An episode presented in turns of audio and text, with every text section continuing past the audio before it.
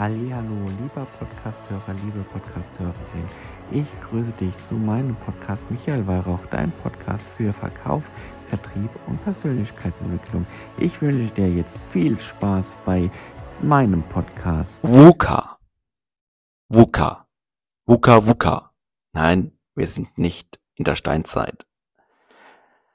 VUCA auf Englisch The Virtual User Group Association Vorteil, Nachteil plus fünf Tipps für den Einstieg. Und dies ist eine Podcast-Folge. Und ich möchte gerne damit anfangen, laut Wikipedia. Laut Wikipedia, das VUGA-Modell beschreibt die Veränderung der Rahmenbedingungen und Herausforderungen innerhalb deren Führungskräfte und Organisationen durch die Digitalisierung agieren. VUCA ist eine virtuelle Benutzergruppe, die es ihren Mitgliedern, Mitarbeiter, Mitarbeiterinnen ermöglicht, sich zu vernetzen, Wissen zu teilen und von anderen zu lernen. Es ist eine großartige Möglichkeit, die Karriere voranzutreiben und sich mit Menschen in ähnlichen Rollen oder Branchen zu verbinden. Hier sind einige der Vorteile und Nachteile von VUCA, gefolgt von fünf Tipps, um Ihnen, um euch bei eurer Reise zu unterstützen. Kommen wir gleich mal zu den drei Vorteilen. Der erste Vorteil ist Zugang zu Experten und branchenführenden Menschen. VUCA bringt euch mit Menschen zusammen in Führungspositionen von Experten in eurer Branche. Zweitens Lernen und Wissensaustausch. Ihr könnt von anderen lernen und ihr eigenes Wissen und, und euer eigenes Wissen zu teilen, indem ihr natürlich in die Diskussion geht von zum Beispiel Online-Veranstaltungen, Barcamps und so whatever. Drittens Vernetzung.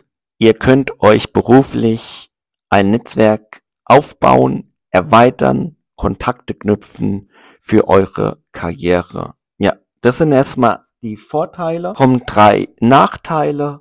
Die drei Nachteile sind erstens Überlastung. Es kann schwierig sein, mit dem Informationsausfluss Schritt zu halten, wenn ihr Mitglied in mehreren Gruppen seid. Zweitens Qualität der Diskussion.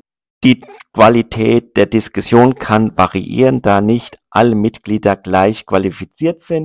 Drittens Zeitaufwand Es kann Zeit benötigen, um aktiv an Diskussionen teilzunehmen und die vollen Vorteile von VUCA zu nutzen.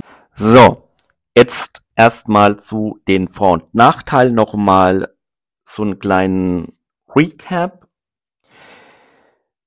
Du siehst, dass VUCA sehr aufwendig ist, in dem Bereich Business und wir leben in einer VUCA-Welt, wir leben in einer dynamischen, schnelllebigen Welt und deshalb kriegst du jetzt auch mal fünf Tipps für den Einstieg. So, fünf Tipps für den Einstieg in die VUCA-Welt.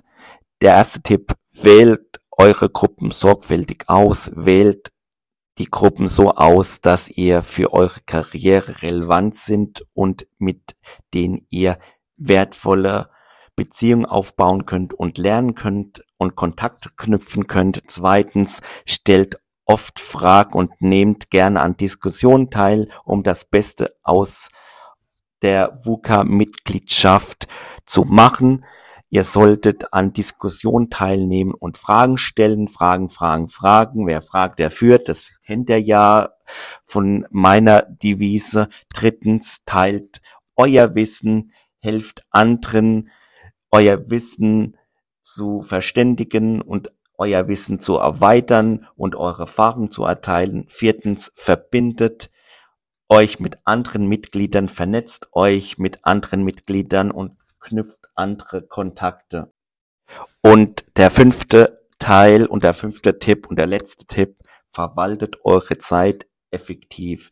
Nutzt die wertvolle Zeit, wo ihr habt für euch, für eure Produktivität, für euer Wohlbefinden, für euren Work-Life-Blending, weil ich hasse Work-Life-Balance.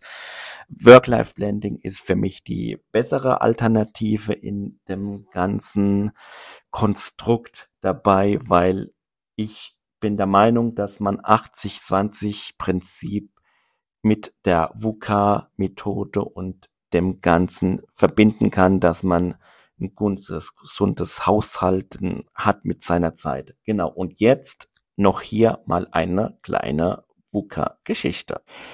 Einmal gab es eine Person namens Anna, die in der Marketingbranche arbeitete und sich ständig weiterbilden wollte.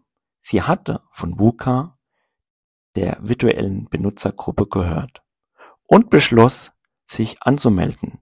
Anna wählte sorgfältig eine Gruppe aus, die für ihre Karriere relevant waren und bei denen sie lernen und wertvolle Beziehungen knüpfen konnte.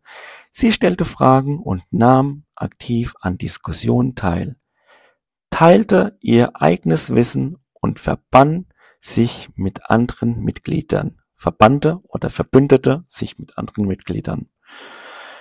Eines Tages traf Anna in einer Diskussion eine Person namens Max, der ein erfahrener Marketing-Experte war. Sie unterhielt sich über ihre Marketingstrategien und tauschten Erfahrungen aus.